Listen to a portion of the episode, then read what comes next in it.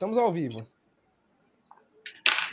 Boa noite a todos, sejam bem-vindos a mais uma entrevista aqui no canal Portal 387, em parceria com Students for Liberty. Eu sou a Evelyn Lima, coordenadora do Students for Liberty Brasil. É, o Lucas também, o Lucas Sampaio, vai manter essa entrevista para frente junto comigo. E hoje nós estamos aqui com três grandes nomes da escola austríaca brasileira, é, quer dizer, a escola austríaca aqui no Brasil, e o Lucas vai apresentar esses grandes homens que trarão ótimas lições para a gente hoje. Ah, muito boa noite a todos, né? Desculpa aí o atraso, né? Mas nada demais, né? só alguns 15 minutinhos. Enfim, é, como a gente pode ver, né? Hoje a gente está presenciando uma das maiores crises né, do, dos últimos anos no, no Brasil e no mundo, né? Uma, uma pandemia que nunca tínhamos visto até agora, né? A maior pandemia desde a gripe espanhola. E muitos já dizem que essa crise que estamos vendo hoje pode ser até maior que a crise de 29, ou até mesmo replicar o que foi a recessão de 2016 que temos aqui no Brasil. E para conversar um pouco sobre o impacto dessa crise, sobre o, os danos que ela causa à economia brasileira e quais as alternativas para sair dela, a gente trouxe aqui três dos principais especialistas em escola austríaca daqui do Brasil. A gente tem, a gente tem aqui hoje o, o professor é, professor graduado em economia, mestre em agribusiness e doutor em transportes, Adriano Paranaíba. Temos Opa. aqui o, o, o, professor, advogado e mestre em Direito, conselheiro do Instituto Mises Brasil, Rodrigo Saraiva Marinho. E temos também o professor, doutor em Economia pela Universidade de Nuremberg, e também publica seus artigos no Instituto Mises, tanto do Brasil quanto dos Estados Unidos, o professor Anthony Miller. Deem um olá aqui para o pessoal que está nos assistindo.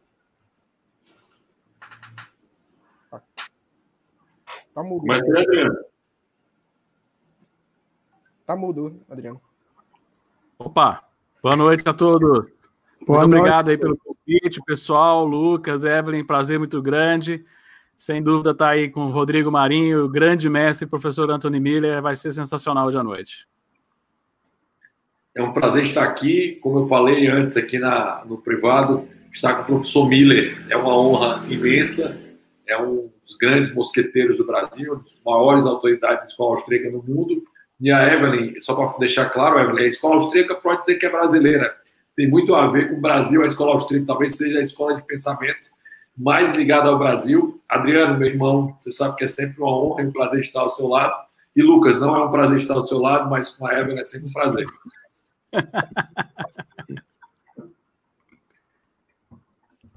Muito obrigado pelo convite. Grande honra de estar aqui com vocês todos. Y tenemos un gran desafío enfrente uh, para entender que realmente está aconteciendo. Acho que nuestra discusión va a adelantar un poco el entendimiento, que es un grande avance que precisamos hacer, porque la confusión es muy grande. Verdade. Bom, então podemos passar aqui para as perguntas? É, Evelyn, fazer a primeira pergunta? Sim, vamos para as perguntas. Antes, eu só quero avisar para o público que a gente tem uma lista de presença aqui na descrição do YouTube. Então, por favor, quem não se inscreveu ainda nessa lista, se inscreva, que é muito importante para a gente.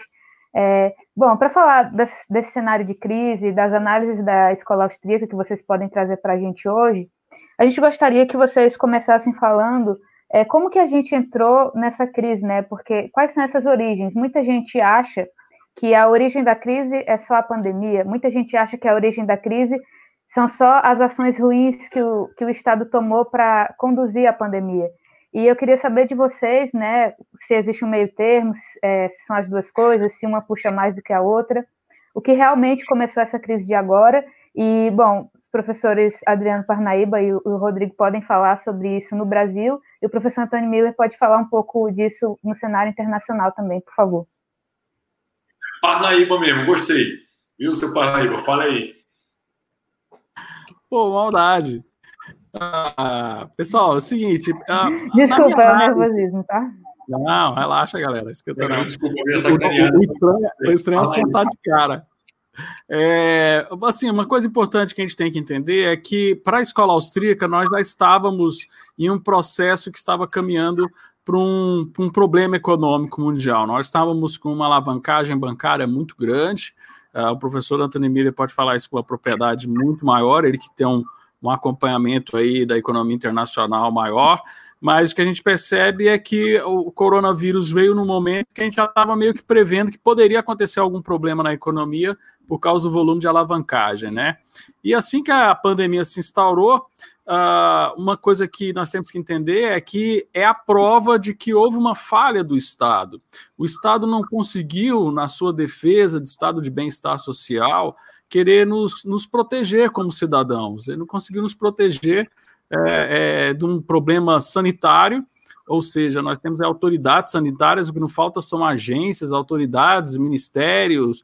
É, você não pode trazer um iPhone na sua mala no avião uh, que tem lá toda uma preocupação da Receita Federal em te, te realmente privar de você comprar o que você quer, mas na questão sanitária ninguém estava preocupado, ninguém se preocupou com a questão sanitária, e isso foi ao redor do mundo, porque quando a gente fala em Estado, nós não estamos falando só no Estado brasileiro, estamos falando na instituição Estado, a forma como nós é, entregamos o nosso, o nosso poder de cidadão para os detentores do poder atual na economia, no, no mundo, na sociedade.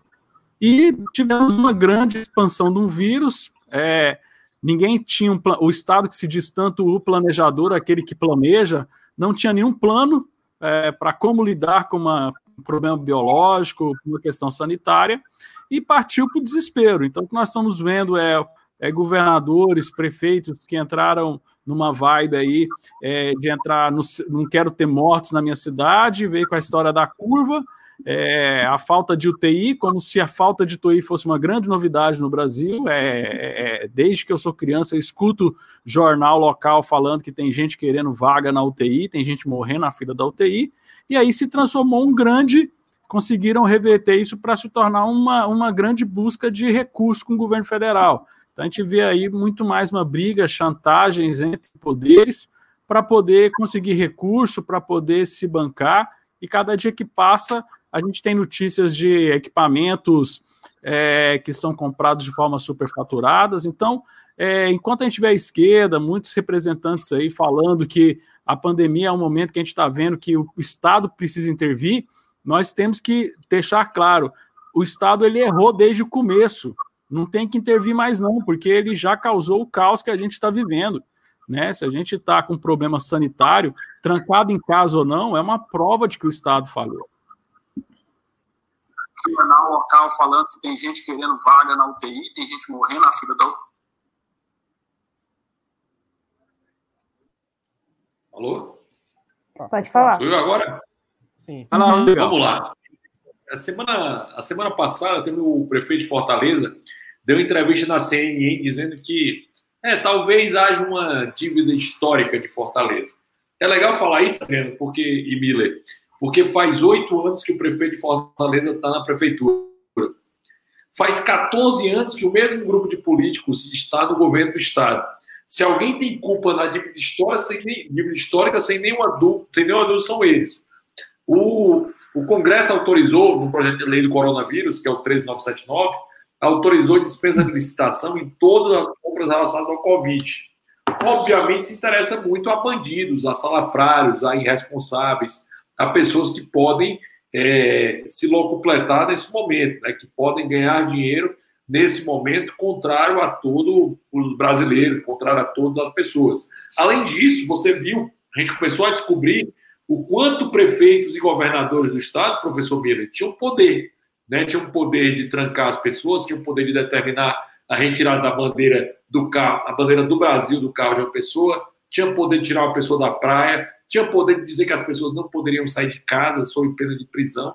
Eu não sabia, né, sendo muito sincero, baseado na nossa Constituição, que esse poder tinha sido delegado em algum momento de violar a liberdade de vida das pessoas. Então, assim, a situação que a gente vive hoje é, é absurdamente ditatorial. Como todo mundo sabe, eu, quando o Bolsonaro entrou no partido que eu fazia parte, que era o Livres, ele entrou por uma porta, eu saí pela outra. Se eu tivesse ficado no partido dele, provavelmente eu estaria sido eleito. Mas eu saí por outra porta exatamente por entender que ele não era liberal. Hoje, na entrevista, ele foi na reunião apresentada do ministério dele, ele foi absurdamente liberal, como eu nunca tinha visto. Então você tem um, momento no privado que o cara espontâneo que ele foi muito muito liberal aí no, na visão dele. Então o que a gente vive hoje, pessoal, para entender, são decretos constitucionais formas inconstitucionais que o Supremo delegou, na minha visão, de maneira inconstitucional para estados e municípios poderem fazer na sua competência concorrente o que quiserem. Então, assim, uma preocupação de todos os liberais é a perda da liberdade. E é tão ridículo, Adriano Miller, Lucas e Evan, que eu não sei se vocês viram hoje, mas lá no, no, no, no, no UOL, salvo engano, foi dito que países ditatoriais lidam menor com crise é, do Covid do que países não ditatoriais. Que nojo, né, pessoal? Não sei se vocês sentiram nojo, eu me senti nojado quando eu li isso, né? Porque era para justificar como a força funciona melhor. Aí é interessante que aí dois pontos, só para finalizar. A Venezuela, né, é um dos países que teve menos mortes e essa semana saiu notícia dizendo que a Venezuela teve, teve mais mortes no mundo todo. Aí quando você vai pegar o dado da notícia, a manchete, a notícia embaixo vai dizer teve mais mortes no mundo todo nessa semana. Aí o outro foram dizer, né, Minas Gerais está fazendo um grande trabalho com o governador Romeu Zema, aí foram dizer, ah, que o, o, o que tinha aumentado 300% o número de óbitos em, em, em Minas Gerais, aumentou de 30 para 100. No Ceará, ontem foi anunciado que morreram, é, aí entre os óbitos antigos e os novos, 261 pessoas. É uma piada, né? Uma situação que vai dar. E hoje o Bolsonaro que defendeu claramente, claramente contrário à ditadura. O Estado de São Paulo faz uma, uma manchete dizendo que o Bolsonaro diz que é muito fácil implantar uma ditadura no Brasil. É muito sério, muito perigoso. Cabe a nós dar, estarmos defendendo a liberdade, né, sempre alertas e, e, e claros, sem defender pessoas, mas sim defender ideias. Obrigada, professor Rodrigo. Bom, uh, boa noite a, a todos, uh, os visitantes também nos canais. Uh, eu falo um pouco agora como eu observei a situação daqui no Brasil, olhando para meus países, o meu país de origem, minha região de origem da, da Europa, e bem intensificamente e ainda preciso dizer que, para mim, o conjunto ainda falta da lógica, da, da coerência. Uh, acontece quando os grandes eventos uh, acontecem, mas depois, algum tempo, com alguns, algumas discussões, bastante amigos, amistades em quase todo o mundo, também posições importantes, e depois, algum tempo, uma estrutura evolve, ok, agora entendo, eh, mesmo seja mais ou menos que está acontecendo. E com que está acontecendo agora, estou falando especificamente sobre o que se chama o lockdown, uh, uh, quase o bloqueio total da vida econômica e social, uh, não fica bem com os números, os fatos que temos de muitas fontes. Como? Está bem? Pode seguir. Como com os fatos em relação com a mortalidade, o perigo uh, desta coisa que se chama vírus, coronavírus, ou como doença Covid-19. Uh, na Europa é quase comum, por causa das, das grandes diferenças do tempo, que durante o inverno, começando dezembro com frio, até março, uh, a fatalidade aumenta especificamente entre pessoas mais velhas que já têm uma certa doença e este vírus de gripe pega eles adicionalmente. E quando se olha nesta situação, eu olhei as estatísticas, antes não me interessavam estas coisas, uh, olha por, por o passado e tem uh, picos, né, ondas muito maior que este. Assim, uh, acho que foi uh, 16, 17, onde o número era muito mais que atual. Né? E eh, quando agora, na retrospectiva, se olha, eh, foi estes dias que novos dados eh, surgiram sobre a situação uh, na Alemanha, do, do, do, tipo de IBGE da Alemanha que, está, que cuida das estatísticas, e uh, foi bem claro, mesmo nenhuma pessoa duvidou isto, porque era tão ob objetivamente claro que na Alemanha não tinha, neste período, um excesso de mortalidade. Né? nós temos claramente a situação na Itália. Mas da Itália também foi muito concentrado. Não foi a Itália. Foi basicamente Bergamo, a região do, do, do norte da Itália, bem concentrado. E Bergamo é um caso especial, podia falar sobre isto se alguém tem, tem interesse. Aqui temos este caso especial, da Itália que, que, que, que, que com, com, com muitas uh, uh, uh, visualizações de, de horror quase, mas, por exemplo, na, Alemanha, quando posso falar sobre isto, os hospitais lamentam de falta de pacientes. Realmente lamentam de falta. Também tem alguns hospitais específicos onde tinha um pique, mas em geral já tinha alguns hospitais problema de financiamento porque eh, o processo regular de tratamento não foi tomado.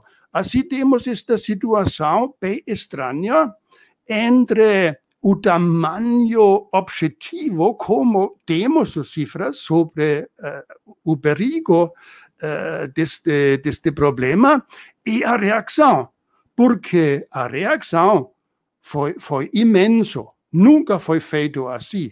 Nunca for, foram, foram feitos quase eh, proibido também demonstrações. Foram fechados as igrejas. Imagina-se só estas combinações que tínhamos. Né?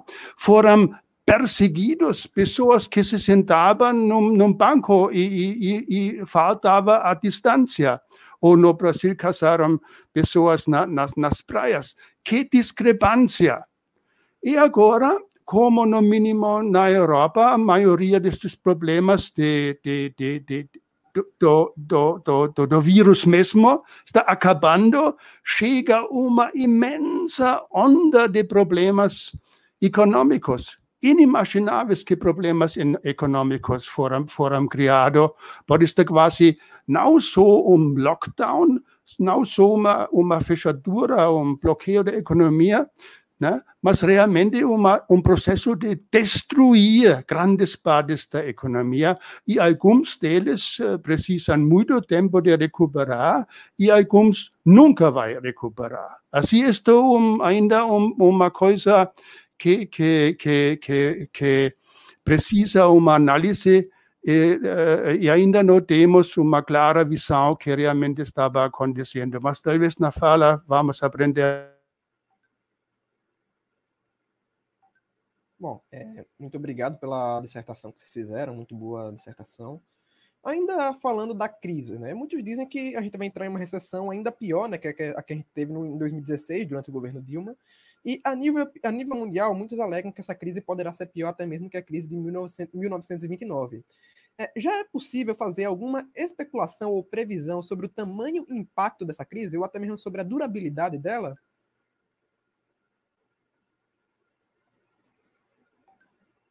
Você tá mudo, Rodrigo. Adriano vai falar? Tá Rodrigo tá no mudo. Você podia ouvir? Foi. foi... Miller, é, a resposta básica de qualquer tá, mundo é não, né? Você está com três austríacos aqui. Se algum de nós respondesse que com certeza seria assim, eles não seriam ligados ou membros da, estariam alinhados à Escola Austríaca de Economia. Nós temos uma situação difícil no momento de conseguir qualquer recuperação e de qualquer previsão para entender como é que o mundo vai funcionar. Né? O, o, hoje, o Brasil começou a fazer algumas reformas. Essas reformas tendem a melhorar o país. Ah, precisamos de mais reformas. A reforma da administrativa, reforma tributária, a PEC, a PEC do Pacto Federativo, a PEC emergencial, a PEC é, dos fundos, todas elas precisam ser votadas urgentemente para conseguir melhorar a condição do Brasil e diminuir o tamanho do Estado. Mas não dá para prever como é que vai ser a nossa recuperação, se vai ser em V, se vai ser em W, se vai ser é, é, da Nike, né, para brincar aqui, então ninguém dá para dizer como é que a recuperação do Brasil vai acontecer. E se alguém for austríaco dizer isso, se for Adriano e o Mila dizerem isso, eu vou dizer que eles não são austríacos. é, eu acho que o, que o Rodrigo falou é isso. O que o Rodrigo falou é isso mesmo. Uh, o que a gente tem é uma perspectiva, é, olhando para principalmente para a última crise que a gente passou lá em 2008, é que nós poderíamos estar construindo um cenário para a gente sair em vantagem em relação aos nossos competidores internacionais, a gente poderia falar assim, né? Como eu falei, a gente já estava vendo aí no horizonte um problema de alta, é, de falta de liquidez realmente dos mercados, com, com governos imprimindo muito dinheiro, auxiliando, né? A gente vendo aí muitas empresas é, unicórnios, que a gente olha o balanço delas, tem muito dinheiro estatal, elas são mantidas por compra de, os tesouros comprando essas empresas para poder sustentá-las. É, e no Brasil a gente não tem essa realidade. Então, esse problema nosso poderia ser uma vantagem para a gente, assim acabando o coronavírus, a gente conseguir fazer uma boa retomada. Mas isso vai depender muito realmente do que a gente ainda tem é, de posicionamento que não está claro. Né, nós temos aí uma, uma briga grande aí entre os entes federados, que na verdade eles poderiam estar minimamente tentando é, bolar um, um, plano pensando no Brasil, mas não, não estão pensando, para mim é evidente, não estão pensando nas pessoas, não estão pensando nas, nos empregos, ninguém está, é, é, é, os governadores, prefeitos, estão tá uma, uma briga maluca, tem cidade que não tem nem caso que o governo, que o prefeito mandou fechar a cidade, pôr aquelas, aqueles pedaços de concreto, né, aquelas, aquelas pedaço de, de saneamento básico, aquelas vigas, né, de fechar a cidade por causa, ah, tô protegendo, tá protegendo coisa nenhuma, tá querendo ajuda do governo federal, tá querendo dinheiro, é, e não constrói nenhum hospital, né, o Rodrigo aí de, de, de Fortaleza, é, por que, que não estão fazendo hospitais de verdade, estão fazendo hospital de campanha, aí fez um hospital de campanha em Fortaleza, aí resolveu dar o endereço do hospital para gastar mais dinheiro, que loucura é essa? Então, nós estamos tendo aí um problema de alocação de recursos que poderia estar sendo bem melhor para que a gente conseguisse sair é, em vantagem né, aos nossos competidores, porque a gente, de uma certa forma, não tem essa alavancagem que está, de, é, de, uma certa forma, contaminando todos os, os cenários é, dos outros países no momento ante, antes coronavírus, né? Então, poderíamos estar construindo uma possibilidade, né? Fazendo um monte de desburocratizações, então mas isso aí é uma coisa muito complexa. Hoje a gente acompanha a pauta do Congresso, cada dia que passa é só ideia maluca, é querer realmente destruir a questão produtiva do país. Porque quando uma crise, para nós austríacos, quando uma crise chega, ela consegue separar os bons negócios dos negócios equivocados, vamos dizer assim. Se o Estado não intervém, a gente fica claro quem que vai ficar porque vai ser quem realmente tinha negócios sólidos, né? Então a crítica que o Hayek fez lá no, na, na, na, crise de 29 era, ó, não precisa ajudar, porque se ajudar, vai ajudar quem, não, quem realmente era um péssimo modelo de negócio, que realmente não ia conseguir parar em pé com crise ou sem crise. Então, esse é o grande problema do governo. Aí temos dois cenários, né? O lockdown, esse, essas atitudes que os governadores e os prefeitos tomaram, estão tomando e estão querendo insistir nessa ideia, está derrubando, independente se o modelo do negócio é bom ou ruim. Então, às vezes, o cara tem um modelo de negócio bom, mas, pô, você manda o cara trancar a porta do, da loja dele e ficar 30, 40, 60 dias fechado, não tem modelo que consegue sobreviver a isso. O cara tem que reinventar a empresa dele, tem que fazer outro negócio. Então, ele tem, tem muito mais uma questão disruptiva, é, inovativa que ele tem que criar, mas independente se o negócio dele era bom ou não, é, nós estamos prejudicando todos os empresários, todo, todo mundo, todo o setor produtivo, né? E se a gente fica dando dinheiro Aí a gente tem na escola austríaca o efeito chantilon, que a gente chama, é, você dá dinheiro, o governo jogar dinheiro, esse dinheiro ele acaba não chegando a quem precisa, ele vai ficando, ele vai sendo represado nas instâncias até chegar nas pessoas. Então, o governo está anunciando aí que está gastando milhões, bilhões, isso em todos os, os, países do mundo, e as pessoas que precisam mesmo estão continuam passando por necessidade, passando fome, tendo que ficar lá na fila da Caixa Econômica.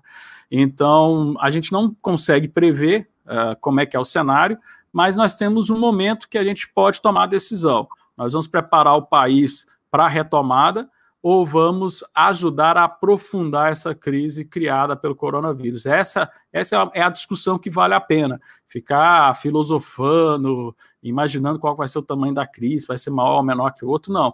Mas nós temos o que está possível no nosso radar de identificar é isso, e é por isso que nós temos que trabalhar bastante. Bom, uh, vou procurar um pouco de, de analisar o, o assunto da, da perspectiva da escola austríaca, quais vai ser os, os desafios.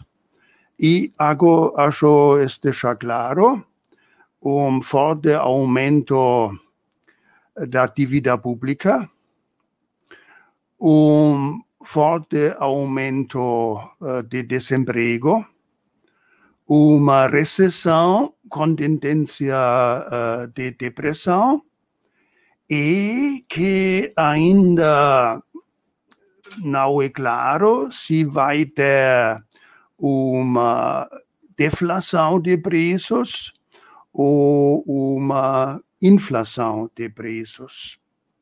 Talvez tenha uma un fenomeno eh, estranho eh, ou novo que primeiro vamos ter uma, uma deflação de preços, depois eh, chega agora mais tarde só a inflação, ou temos uma mistura especial, um caso típico para os austríacos que dizem ignorem o índice de preços porque, porque podemos de verdade manter a estabilidade de preços em aspas, mas com uma grande divergência entre diferentes grupos de, de itens de, de base.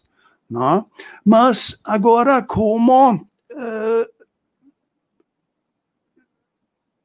se confrontar este desafio que no primeiro passo e o desemprego.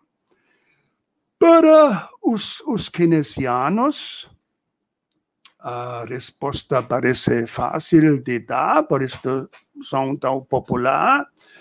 Uh, falta de demanda. Né? Os, des, os desempregados não têm renda e assim eles não podem atuar suficientemente a demanda e agora o governo pode eh, compensar esta demanda que falta do lado do consumo privado ou subsídios aos diversos grupos. Isto não vai funcionar porque nós temos não apenas uma redução da demanda que está acontecendo por falta de, de, de, de renda, mas também uma forte redução da oferta. Agora, com a oferta, precisamos diferenciar entre a oferta que está com os produtos que já são produzidos, e temos, ainda temos suficiente, né, de uma certa elasticidade, ainda as máquinas uh, estão funcionando, etc. Né, e temos uh, bens uh, pronto, mas já se nota também na Europa, nos Estados Unidos, que o processo que os austríacos chamavam, chamam a estrutura do capital não é mais bem calibrada né, foi derrubada a estrutura do capital. Né, que significa, claro, por enquanto, agora de, de as cadeias de produção mas em algum tempo vai, vai surgir uh, gaps, uh, buracos, uh, hiatos na, nas canais de produção, e isto significa que também vai faltar produtos. Não? Assim temos quase uma situação onde os dois lados da economia se reduzem. Não só um lado e com certas políticas de estimulação se pode iniciar talvez uma recuperação. Supply side, demand side, etc. Né? Os dois estão uh, reduzindo.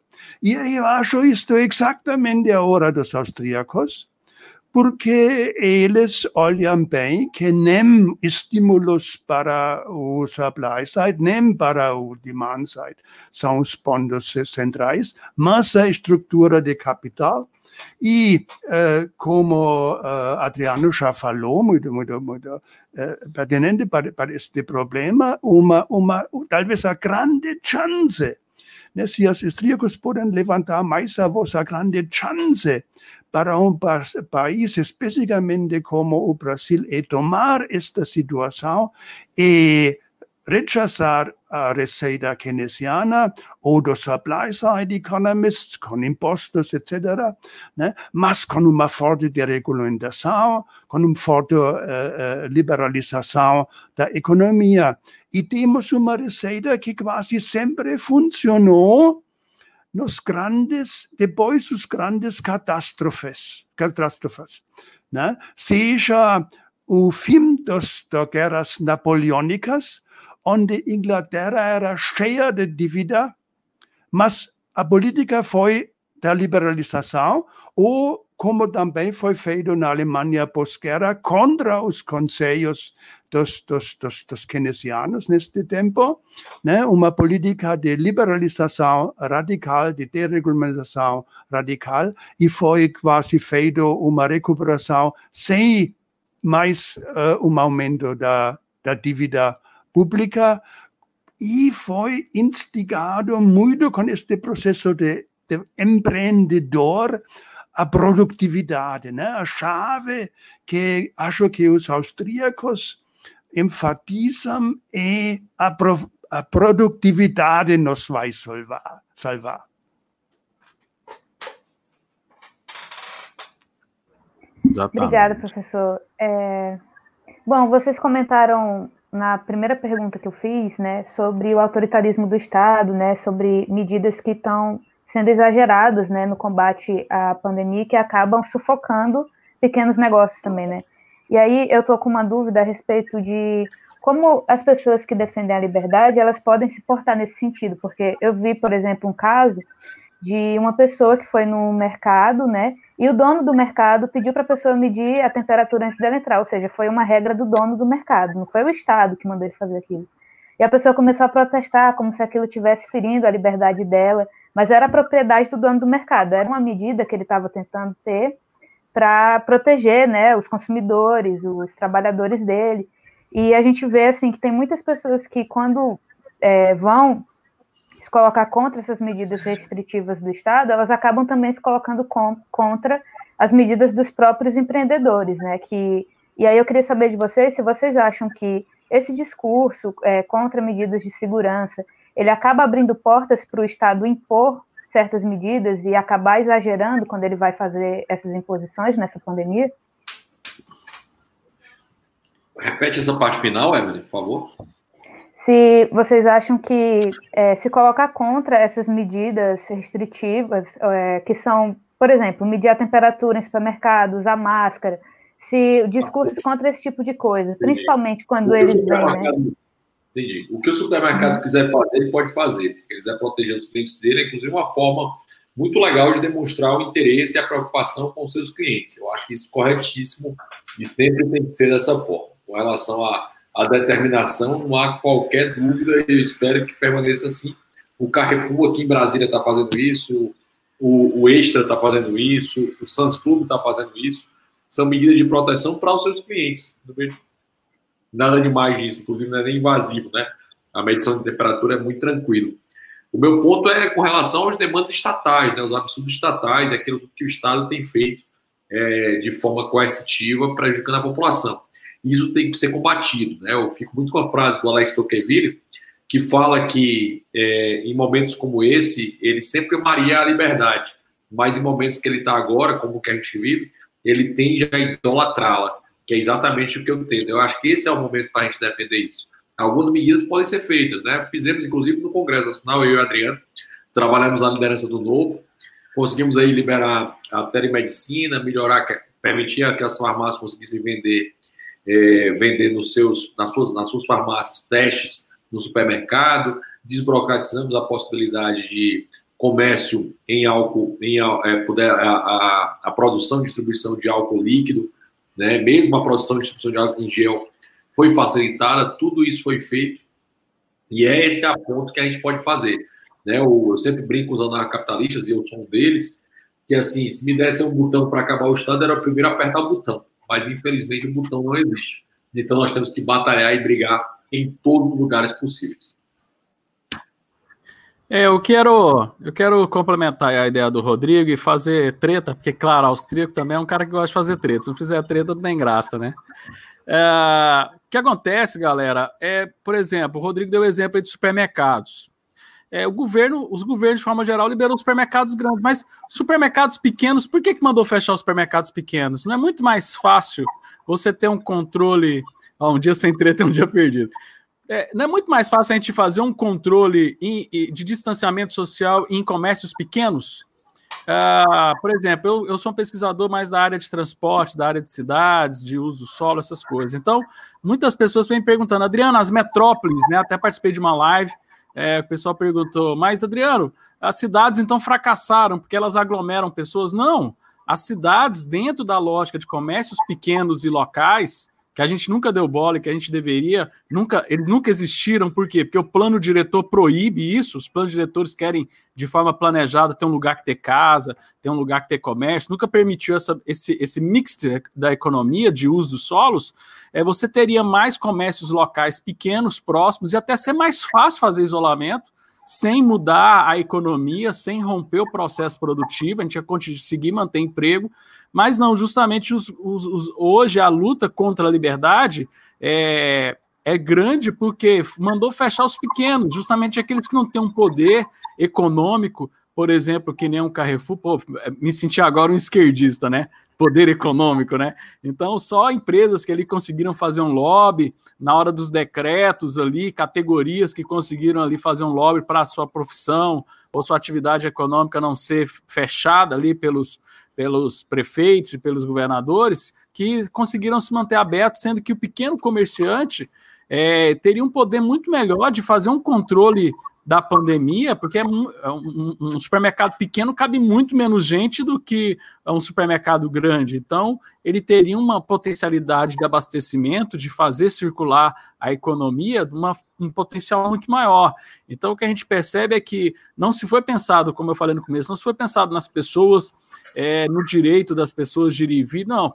É, proibiu um monte de coisa de forma arbitrária pelo poder que os governadores tiveram, pelos prefeitos, eles aprenderam a gostar desse poder, que agora estão brincando de, ah, vamos fazer experimentos sociais, né? Ah, vamos tal dia, o caso absurdo do, do prefeito de São Paulo, que falou, ó, oh, tal dia pode placa par e tal dia placa ímpar. Cara, não tem nem estudo falando quantos carros de placa par e placa ímpar tem. Deu certo, que... Deu certo demais, né? Porque assim, nunca houve é, tanta em São Paulo com esse momento, né? Aí é um cara que provou que nunca estudou ação humana, Mises, que as pessoas agem, as pessoas agem, elas não são robozinho que o governo. Né? Eu acho interessante isso. Por mais que a gente tenha uma idolatria ao Estado, você vê que as pessoas defendem, elas também sempre tentam querer burlar regras, né? A gente chama de jeitinho brasileiro, eu chamo isso de espírito é, é, é, liberal que existe no, no, na, na, mente do ser humano, né? Ele não quer ficar preso por alguém que decidiu, né? Então, é, as pessoas bolaram um jeito de sair aí, lotou o transporte público. Então, as pessoas não têm uma lógica de falar assim: olha, nós precisamos proteger as pessoas, tá? Como é que a gente protege as pessoas da melhor forma possível? Nós temos que garantir que elas têm o quê? Então, não se foi pensado isso. Falou assim: não, nós vamos fechar, porque aqui eu sou de Goiás. Aí o governador falou assim: é, saiu uma notícia falando que a taxa de, de circulação de pessoas que é calculado monitorando os celulares das pessoas, é, cair um pouco, tipo assim, como se fosse uma disputa entre os governadores, quem vai conseguir trancar mais as pessoas em casa, aí volta decreto, puxa decreto. Ninguém está preocupado em resolver o problema, nenhum deles está preocupado em falar assim: olha, o nosso planejamento, retornando à ideia de que dizem que o Estado é planejador e não é planejador coisa nenhuma, né? Não, não saiu nenhum estudo falando assim, ó, quando chegar nesse ponto a gente vai liberar isso, quando chegar nesse ponto, para criar uma expectativa nas pessoas de que vai acabar. Então, você tem hoje um, cenário sem expectativa, a gente não sabe o que, que vai sair, se sai decreto amanhã, o que, que sai no decreto amanhã, e isso é um grande atentado à economia, à liberdade das pessoas, e só demonstram que eles estão fazendo um grande experimento social de medir até onde eles conseguem ter um poder e, e extrapolar o seu poder, né? Torcer para que isso custe caro para eles, que a população realmente é, veja o tanto que está sendo danoso para todo mundo e, e ver se as, as, coisas melhoram, né? Porque a gente também não pode ser um ditador e dizer que está, né, brigar também como um ditador contra a ditadura. É uma, é uma coisa meio maluca, né? Assim, eu queria só formular minha pergunta melhor antes do professor Antônio Miller responder.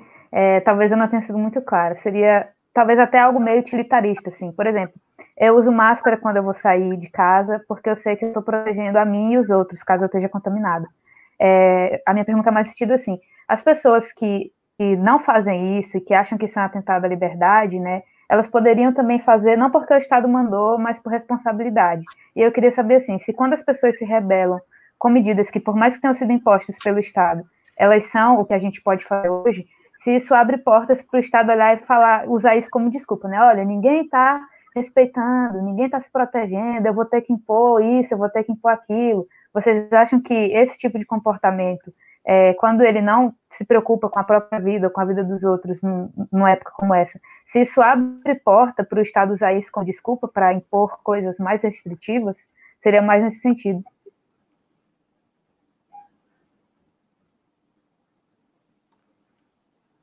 Bom, uh, quer Pode responder? Falar, professor, ok. Uh, só, só para lembrar uh, como chegou esta ideia uh, do lockdown. Né? Estamos falando de restrições sobre a vida e a economia e o nome geral agora se usa do inglês lockdown, uh, ja, fechadura ou bloqueio da economia e da sociedade. A ideia foi que precisamos achatar a curva.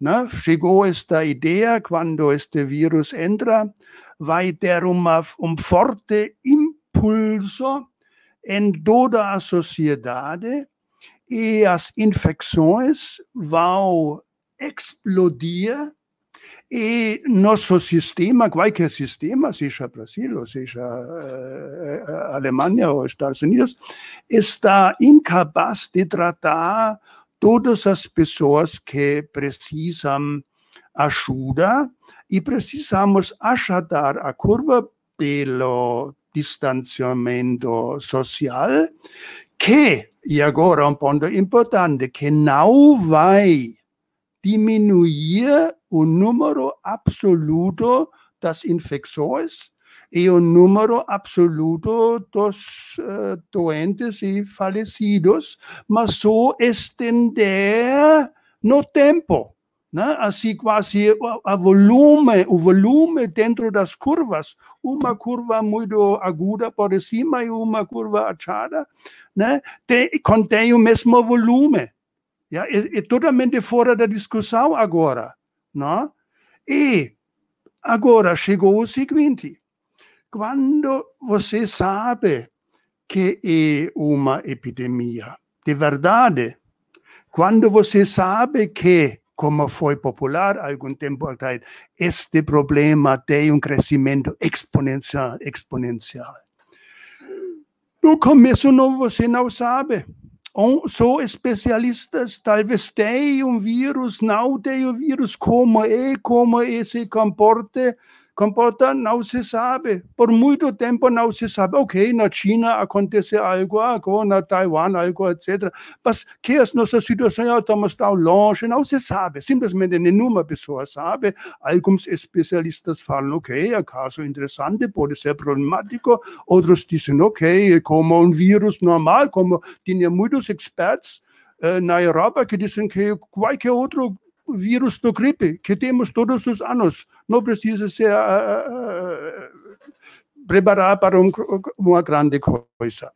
Agora, se observa este, este vírus, este problema, este, este uh, risco, e só quando a curva já é exponencial, vamos ser capazes de iniciar a achatar a curva, iniciar o lockdown.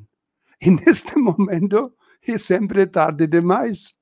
E este foi o caso, como agora sabemos nas experiências da Europa, já foi tarde demais. O, o efeito foi nulo, porque quando na, na Alemanha, agora temos boas cifras sobre este, e bons estudos, quando foi implantado o lockdown, na Alemanha, a, a taxa de infecção já era baixa de um. Já não, não era mais crescente o vírus. Mas os custos chegaram na economia sem sentido. Uma absurdidade total que aconteceu. Agora, no, no Brasil, talvez a coisa um pouco diferente, mas isto é nossa experiência que temos já quase o processo completado.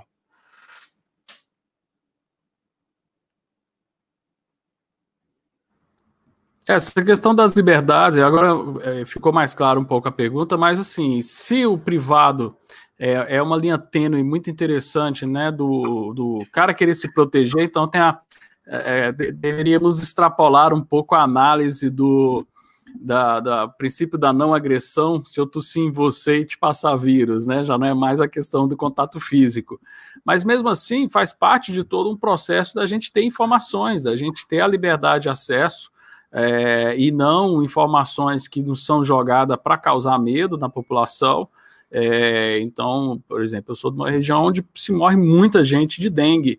Uh, e, e, cara, é muito difícil assim você comparar os números de mortos de coronavírus com de dengue, e, e, e é muito mais sério. É uma, uma, doença que não tem nem tratamento direito. Se a pessoa pega a segunda vez da dengue hemorrágica e morre mesmo. Então é muito complexo a forma como se é tratada as prioridades de informação, e isso atrapalha também os privados a definirem quais vão ser as suas estratégias para defender a sua propriedade privada é, e como essa propriedade privada ele vai proteger também o mercado consumidor dele, os consumidores dele. Eu acredito que as pessoas têm, têm direito de, se querer ficar em casa, fique em casa. Se o cara acha que o, que o certo é ficar em casa, usar máscara, pôr roupa de astronauta, Cara, vai fundo, você tem, é, é você, cara, você, você, tem todo o direito de se proteger. Agora, virar e obrigar, que nem a gente estava com um projeto de lei, obrigando em todos os lugares do Brasil, todo mundo vai ter que usar máscara. Até aquela cidade que não teve nenhum, nenhum caso, né? Nem, não teve nem caso, não vai, vai todo mundo ter que usar máscara. Né? Então é, é, meio surreal isso, é a forma assim, é, é, é, como o professor Antônio Mira falou muito bem, é um atentado até à lógica, então é uma coisa muito mais de surto coletivo do que uma busca de um tratamento lógico. Eu acho que isso atrapalha mais ainda, porque a gente poderia estar construindo um processo lógico de enfrentamento de uma doença que existe, que é real, é, mas a gente preferiu o pânico e, e ser conduzido num estímulo de pânico, aí realmente as propriedades é, privadas, nós vimos isso muito bem no Brasil, invasão de fábrica de máscara, o governo invadindo fábrica de máscara para poder garantir o direito das pessoas terem acesso à máscara. Olha que maluquice é essa, né? Graças a Deus, a ideia de congelar preço de álcool em gel não vingou também. É, graças a Deus mesmo, porque hoje eu já consigo comprar um frasco de álcool muito mais barato do, do que quando começou o coronavírus, e não foi porque o governo interviu nesse mercado, mas é porque a, a informação de mercado de que era muito mais interessante para algumas fábricas fabricar álcool e gel do que desinfetante, então elas acabaram convergindo a sua produção para aquilo. É aquilo... Né? Ah, o preço tende ao equilíbrio, né? Se você deixar a economia livre, ela funcionando, a, os novos players vão entrar no mercado e resolver o problema. Se você pensar dois meses atrás, você não encontrava álcool em gel. Hoje, em qualquer farmácia, em qualquer, qualquer supermercado, você acha facilmente o álcool em gel. Por que, que isso acontece? Né? Desculpa, mas se quiser continuar falando, por que, que isso aconteceu, acho que você pode explicar bem isso. Não, não, tudo bem. Eu quero até mostrar aqui, o, o, o fazer uma demonstração aqui. Quando começou o coronavírus, eu, eu tive que ir para São Paulo, para Congonhas, né? Aí eu comprei esse frasquinho de álcool em gel aqui, ó, pequenininho. Paguei, paguei 10 reais nesse frasquinho aqui, ó. Aí, se a gente tivesse dado margem para o governo falar, não, realmente o governo tem que controlar os preços, mas não. A, o equilíbrio acontece porque as, as fábricas vão ver que esse produto é bom, é bacana, vão querer pegar, vão querer produzir aquele produto, vai ter um reequilíbrio, de, não reequilíbrio estático, mas realmente um aumento da oferta desse produto, a competição vai surgir, e aí, pelo mesmo preço que eu paguei esse frasquinho, é, semana passada eu comprei esse frascão grande. Então, é, é, imagina se a gente tivesse congelado os preços. A gente estaria pagando, a gente ainda está pagando 10 conto nesse daqui. Olha o tanto que o governo ia ser louco, né? A gente ainda está pagando caro nesse daqui e ainda era perigoso faltar, né? Pela teoria do intervencionismo do Mises, ia acabar faltando porque não ia compensar produzir esse produto, porque os custos deles também aumentariam enquanto o preço dele estaria congelado. É, bom, passando aqui já para o próximo tópico, né? Vocês falaram muito bem aqui sobre, sobre a crise, sobre a, a origem dela, sobre as medidas né, de, de proteção. Né? Eu queria comentar um pouco aqui com você sobre com vocês sobre algumas alternativas que vêm surgindo à crise, né? Desde que começou a crise, diversos economistas e políticos dos mais variados quadrantes, das mais variadas ideologias, vêm prometendo soluções milagrosas, soluções mágicas, e a gente tem algumas dessas principais que são aquelas soluções propostas pelos desenvolvimentistas, por assim dizer, né? Por exemplo, a gente está vendo muita gente diante dessa crise surgindo com soluções como controle de preços, injeção, como o próprio Adriano falou agora, injeção de dinheiro na economia, aumento de gastos públicos, e muita gente da, da própria esquerda alega que essa pandemia comprovaria o fracasso do neoliberalismo né, no mundo inteiro. Então eu queria que, saber como é que vocês avaliam isso e qual análise que vocês têm acerca disso. Eu acho que Adriano... Bom, Pode falar, professor. Uh, obrigado por esta pergunta, acho muito importante. Uh, já começam as mitologias, né, que quase este que está acontecendo é a hora do Estado. É o contrário. É o contrário, é um total fracasso que foi feito. Ja? Os problemas foram piorados.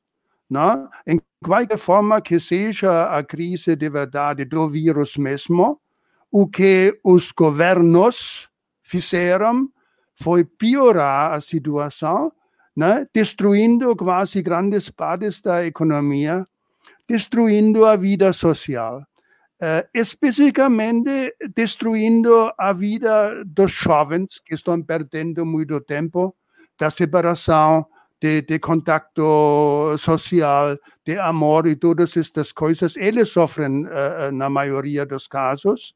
Os pequenos donos de empresas sofrem, na maioria, pior de, de qualquer outra dos casos, uma catástrofe total provocado de uma arrogância, não estou falando de Brasil agora, mas estou em minha mente a situação, alguns governos uh, na Europa, incluindo de Alemanha, uma arrogância, uma hibris né, asquerosa que eles fizeram de, de quase fazer coisas que parecem uma, uma intenção né, de pôr o ser humano à ridiculeza, a, a destru, destruir, destruir sua, sua dignidade.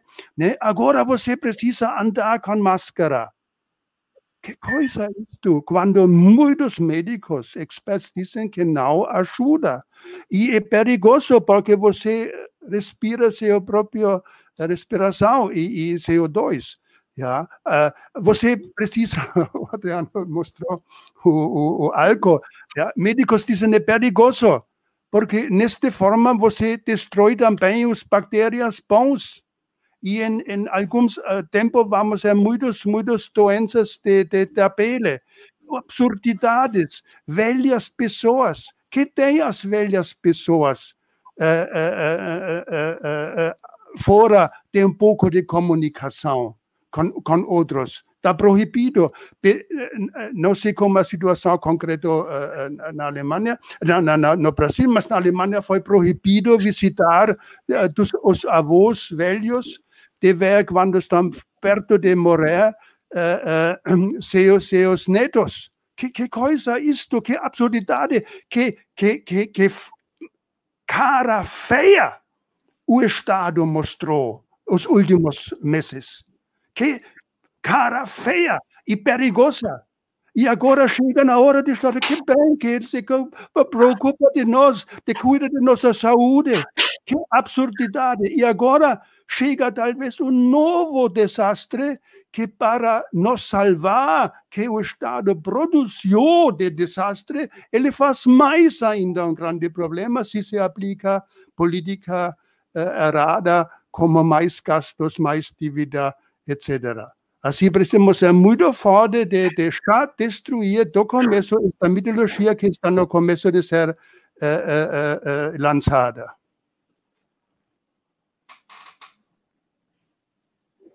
É, vocês perderam a pergunta, né, que o Lucas fez? Eu perdi. Ah, deixa eu refazer então aqui a pergunta, né, que o Miller respondeu agora, mas eu vou só refazer, né, que diante da pandemia, né, diversas soluções mirabolantes estão surgindo, né? Diversas soluções mágicas, principalmente pelo setor mais desenvolvimentista, né? Como, por exemplo, o controle de preços, que o Adriano bem falou no tópico anterior, como a injeção de dinheiro na economia, aumento de gasto público. E você tem a esquerda alegando que essa pandemia comprova né, o fracasso do chamado neoliberalismo, né? Então, eu queria que vocês comentassem um pouco sobre isso. Eu não sei o que é neoliberalismo. Adriano, que é o neoliberal. Gente, eu... O Adriano, que é o neoliberal, pode explicar melhor o que é o neoliberalismo.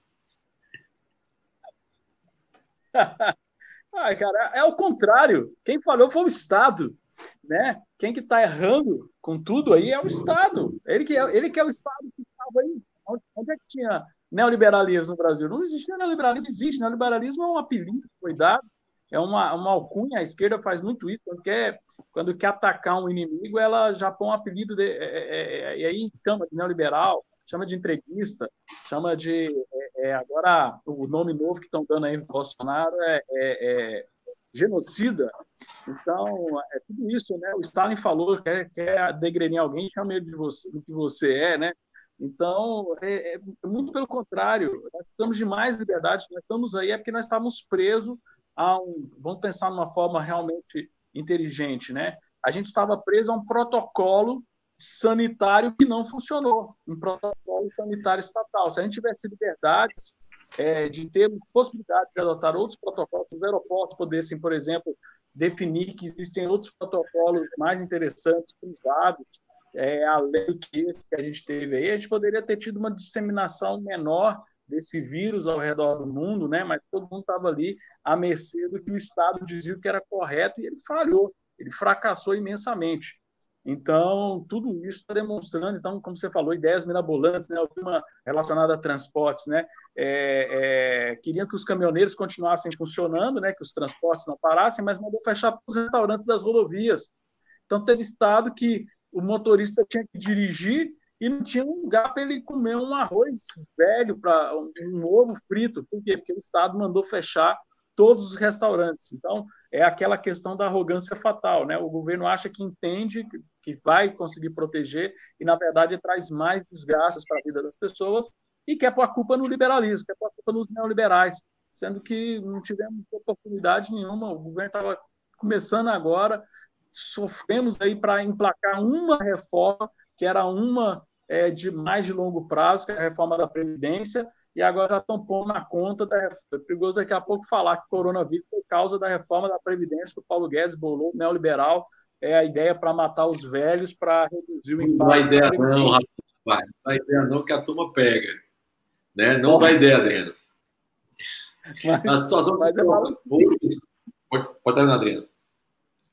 Mas, é, não, concluindo já, é, é maluquice assim, a gente ver esse argumento que, para mim, não faz lógica nenhuma é, é intervencionismo estatal que nos levou a essa situação de não saber como atingir, como resolver a questão de definir qual é o protocolo, qual é o remédio que tem que ser tomado. O povo hoje transformou o remédio em discussão ideológica. Se toma, cara, deixa o médico olhar para o paciente, ver o estado do paciente e dizer, ó, nesse estágio o remédio tal é bom para ele. Ah, nesse estágio, eu acredito, eu estudei isso, né? eu acredito, tem infectologistas ao redor do mundo, posso escolher um protocolo para o meu paciente. Agora não, o estado tem que ter remédio que pode tomar ou não. Aí ele fica com medo do povo tomar um remédio, vai lá e, e confisca os remédios, que foi o caso lá da cloroquina. Então, é uma maluquice. Nós não estamos vendo neoliberalismo nenhum, nós estamos vendo só estatismo e ele está falhando. É isso, exatamente. Eu acho que assim a... é muito legal que a Constituição Civil, não sei se tu acompanhou, Adriano, vai escrever um artigo sobre isso. A Constituição Civil do Brasil inteiro funcionou, menos a do Ceará e do Pernambuco. No Distrito Federal aqui não parou um segundo, né? Eu moro no Noroeste, aqui no Distrito Federal, aqui em Brasília. As obras aqui do Noroeste, que é um bairro mais novo, não pararam um segundo. E a prova é que as pessoas que trabalham nesse setor são das que menos estão infectadas. Na, na, na realidade, a Pague Menos, que é uma farmácia importante é, do país, lá do Ceará, inclusive é a sede do Ceará, ela só teve 40 infectados até agora, né, nesse momento, e sendo serviço essencial. Ou seja, as soluções privadas têm funcionado bem em relação a isso e têm conseguido fazer essa situação funcionar melhor. É, meus caros amigos, eu vou precisar sair agora né? Não sei se o Lucas vai tocar, mas é uma honra e um orgulho sempre estar com o professor Miller, que eu sou um fã, e, com, e sentindo falta dos artigos dele no Mises Brasil, e com o professor Adriano Paranaíba. Lucas, desculpa as brincadeiras e Evelyn, sejam um prazer, viu? Beijo grande ao Lucas e a Evelyn. Prazer, professor. Muito obrigada por ter aparecido um aqui hoje, viu? Tchau, tchau. Valeu, queridos. Um abraço.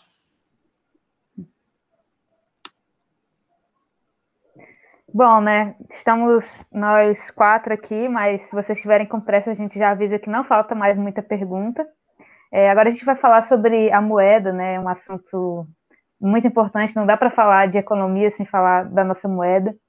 E eu lembro que antes da pandemia ser reconhecida, a nossa moeda já estava sofrendo muita desvalorização, né? Eu até lembro que, eu não sei se foi em janeiro, mas eu vi o Fernando Urich falando sobre uma desvalorização aí de 20%, eu acho, de depreciação, isso naquela época já. Depois disso, a nossa moeda já se desvalorizou ainda mais. E, bom, a gente queria saber de vocês, né?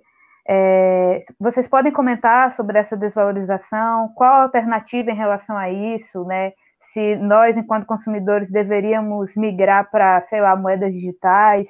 Se isso é mais uma prova da ineficácia ou ou do quão ultrapassado está o papel moeda estatal. O que, é que vocês pensam sobre isso? Fala, professor Miller. Tua, tua praia é essa daí. Bom, uh, obrigado uh, por esta pergunta. Uh, no final, sempre entra na pergunta da, da moeda. Uh, isto que os austríacos uh, pregam uh, desde quase século é que nosso sistema monetário que temos, fiduciário, do, do dinheiro do governo, basicamente, e dos bancos comerciais, não pode continuar, é, é inerente neste sistema um, um ciclo de, de crises. E foi uma coisa dos austríacos sempre falando, e nos últimos 20 anos entramos com estas ideias cada vez eh, que se chama no mainstream. E uh, olha bem, agora temos no Banco Central americano uma mulher, um defensor do, do, dos pensamentos austríacos, que diz que precisamos, e isso é também minha preferência, uma mistura entre o padrão de ouro uh, com moeda digital. Não? Uh, eu acho algo assim nesta direção vai, vai se desenvolver. Uh, os, as moedas em, todo o mundo estão se desvalorizando contra o ouro. Né? E no caso do real, eh, a desvalorização é contra o dólar, mas a maioria das moedas desvalorizam contra o dólar. So, em vez de agora pensar que é uma fraqueza do real, é melhor pensar que é uma, uma certa for, for, for, posição forte do dólar e atrás do dólar já são estes novos pensamentos. Parece que nos círculos do poder, no, no governo atual dos Estados Unidos, de estes pensamentos, o dólar como existe, uh, vai nos, uh, não podemos manter. Nós precisamos criar uma nova, nova ordem monetária mundial, não uma nova ordem, mas uma ordem monetária mundial, e claramente os americanos querem manter, manter o privilégio do dólar, mas sabem como o dólar é agora com este sistema, com bancos uh, centrais que, que misturam com a taxa de juros, todas estas coisas que os austríacos já falaram uh, mais de 100 anos, né? vai, vai, vai determinar, vai terminar e se vai instalar um tipo de padrão ouro como base, né? de, de, de, de, de safety, Uh, e além disso, o, os, as, usar as, as, as enormes uh, vantagens da, da, moeda digital que já podíamos observar. Assim, uh, vai ter talvez nesta direção e se quer já também este, misturar um pouco com o que está acontecendo no Japão, né? Japão neste processo mais perto, dos americanos que os europeus. Assim, acho que nesta, uh, olhamos bem o futuro que está acontecendo no Japão, porque o Japão está num grande dilema com esta dívida enorme que eles têm. Eles também precisam sair do sistema como é e criar uma nova confiança. E nos Estados Unidos, eu acho nesta direção vai, vai chegar o caminho por fora. E com o Brasil, não precisamos nos preocupar com o real. O real é fraco, não por causa da situação do Brasil especificamente, mas porque o dólar é forte em todo o mundo, também muito forte contra o euro, por exemplo. É, não, eu, eu tenho essa perspectiva que o professor Antônio falou. Agora eu tenho medo, né? Eu tenho um pouco de receio uh, dos governos verem que o caminho, que as, que as moedas realmente não valem nada, uh, e realmente for, confiscarem o ouro e as moedas digitais que hoje são privados, né?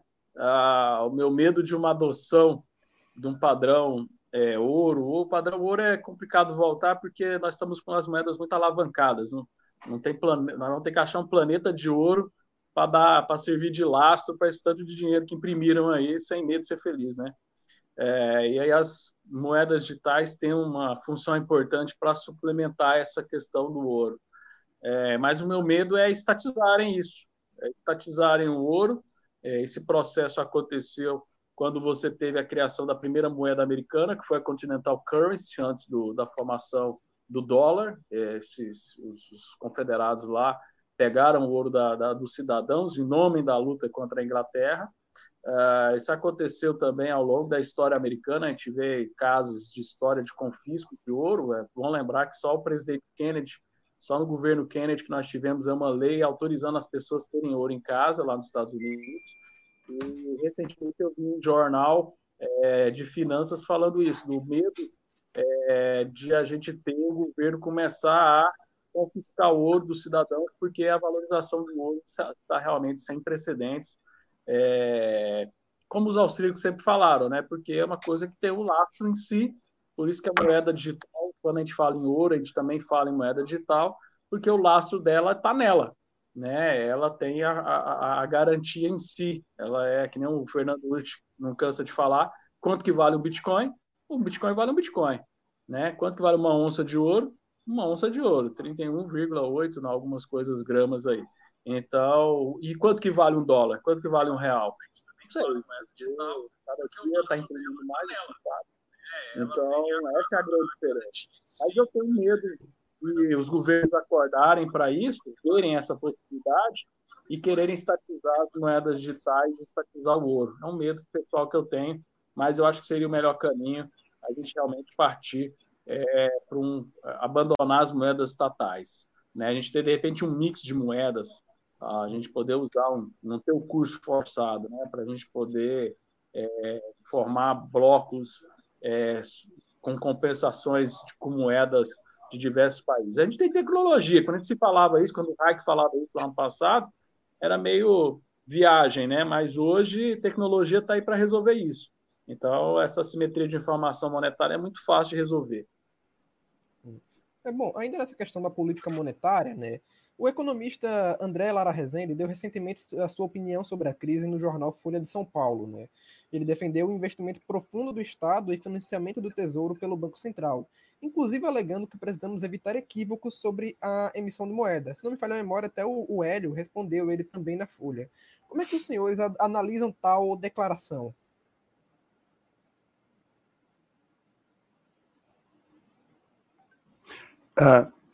Eu?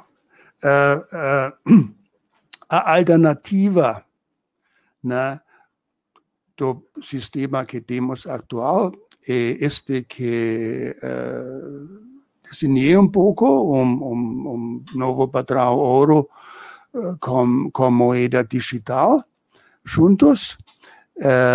E outro, outra alternativa é esta da, da, da, da, da recente, uh, ou da, da, da Modern Monetary Theory, da teoria monetária moderna em aspas, e a ideia é simplesmente desta alternativa MMT uma completa onda de inflação.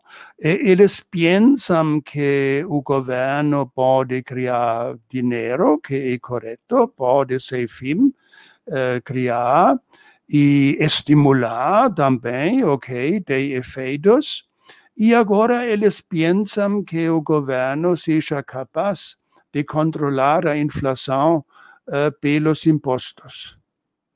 E isto não vai acontecer. Eles, governos que seguem este caminho, vai como sempre toma no primeiro passo, né, de um, um modelinho, né, como a MMT, né? Você não precisa quase tomar empréstimo no sector bancário, uh, comercial, mas você ou, ou, ou, no público, mas você cria moeda intencional pelos gastos mesmo do governo, ok, tudo bem, tudo jóia. Você pode, em aspas, estimular a economia e claramente quando a, a demanda é, é mais uh, forte monetária do que, que, que, a produção, vai resultar uh, inflação de preço. Ah, você pode controlar isto bem, quase como como um, uma retirada do excesso da moeda, em vez de Banco Central, que, que procura este fazer hoje, vai fazer quase o fiscus né, pela fiscalidade. É quase o modelo é de transferir o Banco Central, como hoje temos, para o Tesouro. Né? Assim, quase os dois modelos, além de que temos hoje, querem uh, reformar o sistema do Banco Centrais que hoje, hoje temos. E, e uh, uh, o resultado, acho é, é bem, bem claro, vai ter uma nova hiper, mega inflação pior do que temos na história se este modelo está seguido. Né? precisamos realmente rezar que este não vai acontecer, quase vai, vai ser uma destruição acima da destruição que já temos. Estas ideias são, são perigosas que estão uh, de, de, de, estas pessoas. Uh, precisam ser rechaçadas uh, fort, fortemente, porque as consequências são, são desastrosas. É bem, é bem isso mesmo, o professor Mire falou. Não adianta a gente ficar brincando de falar, ah, não vai imprimir moeda, é só fazer crédito suplementar, é só em vez de banco. Então, cara, não adianta, velho. É, controlar, tem que controlar as contas, é, manter a questão da produtividade, preocupar em manter a matriz de capital, para que quando acabar a crise a gente tenha a estrutura de possível de se fazer investimento e retomar empregos, ah, porque essa crise, na verdade, como ela foi do coronavírus, a, o impacto econômico foi um problema de oferta, é, ela começou, né, o professor também falou muito bem que ela impacta os dois, mas ela começou com um problema de oferta, por isso que as primeiras receitas foram equivocadas, de achar que era só aquecer demanda, diminuir taxa de juros, que acabou no sentido não ter feito, porque você estava impedindo, né? Por exemplo, pegar o setor aéreo. O setor aéreo, eu estou realmente muito preocupado com a destruição de capital que a gente está tendo no setor aéreo, porque quando retomar, como é que vai fazer? Os aviões, é, muitas empresas estão devolvendo os aviões, então não vai ter essa disponibilidade de capital para a hora da retomada você ter oferta. Então, por exemplo, eu ia para a conferência acadêmica do, da Escola Austríaca lá no Alabama, né? Eu ia aí, cancelaram todos os voos, a gente não viajou. Aí falaram que agora o congresso vai ser ano que vem, aí eu já comecei a buscar passagem, como para o ano que vem eles não têm expectativa de quantos aviões vão estar voando, a remarcação, né? Então, eles falaram assim, ó, você, não vai perder a passagem, você vai pagar a taxinha de remarcação, a gente não vai te cobrar nada mais. Só que a taxa de remarcação, galera, isso também é um pouco influenciado por causa do dólar alto, né? Na verdade, do real desvalorizado, ela está o triplo do preço da passagem que eu paguei. Né? Então, por quê? Porque não tem a perspectiva de oferta, se vai quantos, quantos lugares vão ser ofertados no ano que vem. Então, a destruição do capital realmente é, é muito grave e a política monetária está indo a rebote nisso, porque não está tendo essa preocupação de realmente é, é, é, você resolver esse problema é, que é de oferta. Ele surgiu um problema de oferta, e aí o pessoal está fazendo discussões achando que o problema maior é a questão de demanda, como foram nas outras crises propriamente dita. Ela foi um reflexo das ações dos governos, mas ela teve o início e a base dela é um problema de oferta. Obrigada, vocês deram ótimas respostas no decorrer da noite, né? É... Obrigada pela paciência também. Antes da gente terminar a nossa entrevista, é, a gente queria que vocês dissessem para a gente, então, afinal, com base na escola austríaca, né? O que, que o Brasil poderia fazer para a gente poder superar essa crise, ou o mundo também, se o professor Antônio quiser falar sobre isso, é, à luz da escola austríaca, né? O que pode melhorar nossa economia? Bom, uh, a, a, receita é reduzir uh, os gastos do governo, é o primeiro ponto.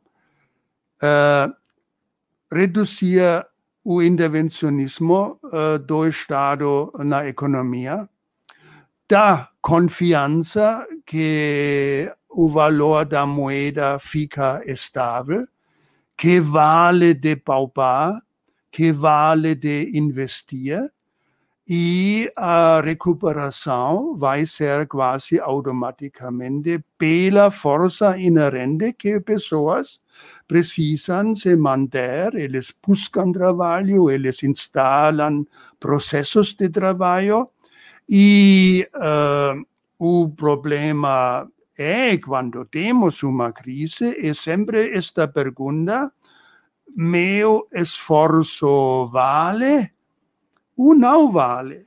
Né? E se temos processos que talvez inflação vai chegar, altos impostos vão chegar, mais regulamentações vão chegar. Não é visto que não acontece, porque não acontece a produção. Eu não vou investir nestes tempos de incerteza. Assim, precisamos, em primeiro lugar, isto é a tarefa do governo, enquanto ainda temos, um governo precisa fazer confiança. Confiança que as regras são certas, que não tem surpresas ruins, que a moeda vai ser estável, que posso calcular com a taxa de juros no futuro, que não sou atrapalhado nos meus esforços e que vai acontecer. Você vai criar, acumular, se você quer, capital e você vai se esforçar de ganhar produtividade e o emprego vai aumentar junto com, com isto. E isto é o, o caminho. Não precisamos fazer coisas fantásticas ou novos planos. Brasil tinha toda a história dos últimos 60 anos e mais de ter um plano, depois outro plano, mais especial plano, real plano, X plano, Y. Deixam estes planos, em um plano, né, o, o, o governo se cuida do que é são os princípios liberais do Estado de cuidar da segurança, por exemplo, é um ponto importante, de leis simples, claros, que são mantidos, da moeda segura e de leve eh, carga da contribuição sem excessos e deixar uma ordem judicial que, que sabe que não tem surpresas. Aqui tem muitas coisas a, a, fazer no Brasil, na minha, na minha observação. Esta incerteza judicial é um grande problema. Precisamos leis mais simples, mais claros. Não? Assim, tem algo de, de fazer. Eu sempre digo, na meus estudantes, olha, Brasil não precisa fazer muitas coisas o Brasil precisa defazer, defazer, defazer. Nós temos demais, neste sentido, o Brasil num país em desenvolvimento, como temos alguns, uh, muitos no, no, no, mundo, que precisam ainda criar instituições, criar leis. O Brasil tem demais, quase o Brasil tem demais de tudo, também da riqueza da terra tem demais. Eu talvez o problema. Assim, fazer menos, uh, less is more, né? como, como um arquiteto falou. Exatamente, eu acho que é isso mesmo, professor. É, sendo mais específico, aí é onde a gente tem que ter um pouco de esperança no Brasil. É, nós tivemos ano passado a lei da liberdade econômica, que justamente muita gente fala assim: ah, essa lei parece que não vai mexer nada com nada, ela dá uns conceitos, ela não cria nada. E eu, dando palestras sobre a lei da liberdade econômica, falava assim: não, mas o bom dela é isso, ela justamente não cria nada, ela dá mais liberdade para as pessoas para depender menos do Estado, para não precisar de alvará, para realmente diminuir a burocracia. Final do ano também tivemos dois decretos importantes, um que fazia a questão do revogaço, revogando um monte de, de normas que estavam desatualizadas, e o revisaço, que era que realmente tem um prazo aí, eu acho que até 2021 as agências elas têm que revisar todas as, as normas e ver aquelas que estão sobrepondo uma outra, tem que uma sair ou revisar as duas ou acabar com as duas. Então, o caminho é esse. O Trump mostrou semana passada, divulgou o maior plano de, de, de desregulamentação da economia americana, de tirar normas, de tirar picuinha, justamente por quê? Para quando a economia voltar, acabar o coronavírus, a pessoa conseguir convergir o capital dela de um lugar para o outro. Então, que o professor Miller falou muito bem, a questão jurídica, por exemplo, tem que ter uma lei que facilita a falência, que facilita a fusão, para a gente conseguir, de forma rápida, fazer a realocação de capital. O problema do Brasil, por exemplo, que eu falo muito nas, quando a gente fala de TASSE, quando eu dou aula sobre teoria austríaca dos ciclos, é o quê? A gente tem uma dificuldade de realocação de capital no Brasil, por quê? Porque é tão caro quebrar que o cara não, não tem aquele momento que ele fala assim, ah, esse negócio não está dando mais grana, eu vou fechar minha empresa e vou migrar para um outro negócio que eu estou vendo que está dando grana. Não existe essa possibilidade no Brasil. O cara montou um negócio, ele não consegue fechar, porque ele não tem dinheiro. Então, quando é que o brasileiro fecha o negócio dele? É quando ele já está devendo tudo quanto tem imposto, está devendo tudo, devendo funcionário, devendo fornecedor, não tem dinheiro nem para pagar o ônibus para ir abrir a loja. Como é que ele vai migrar o capital? Então, aquele capital se perde, ele é destruído. Então, nós temos que ter leis que facilitem a, questão jurídica para a pessoa migrar o capital dela. Ela, quando eu falo capital, é pequenos mesmo. O cara conseguir vender o food truck dele é fácil, antes de estar todo endividado, ele conseguir dar baixa na empresa dele, montar outra empresa, poder fazer essa migração e conseguir sobreviver. Então, realmente o que o Brasil precisa fazer é pouco. Assim, a regra, as coisas são poucas, os, os itens, mas tem muita coisa para fazer debaixo de cada ilha. Tem muita lei para revogar, tem muita norma para ser revista, né? tem muita coisa da justiça que precisa ser revista, ser eliminada, ser desburocratizada. Então, é, é mas é, a, a, receita é simples e é, é, a mesma desde, desde quando o Mises, lá em, em 1900 e bolinha, falava do problema é, da alocação de capital, da, dos, dos, dos, das intervenções estimulando o investimento de forma errada, através de crédito fácil e não construção de capital.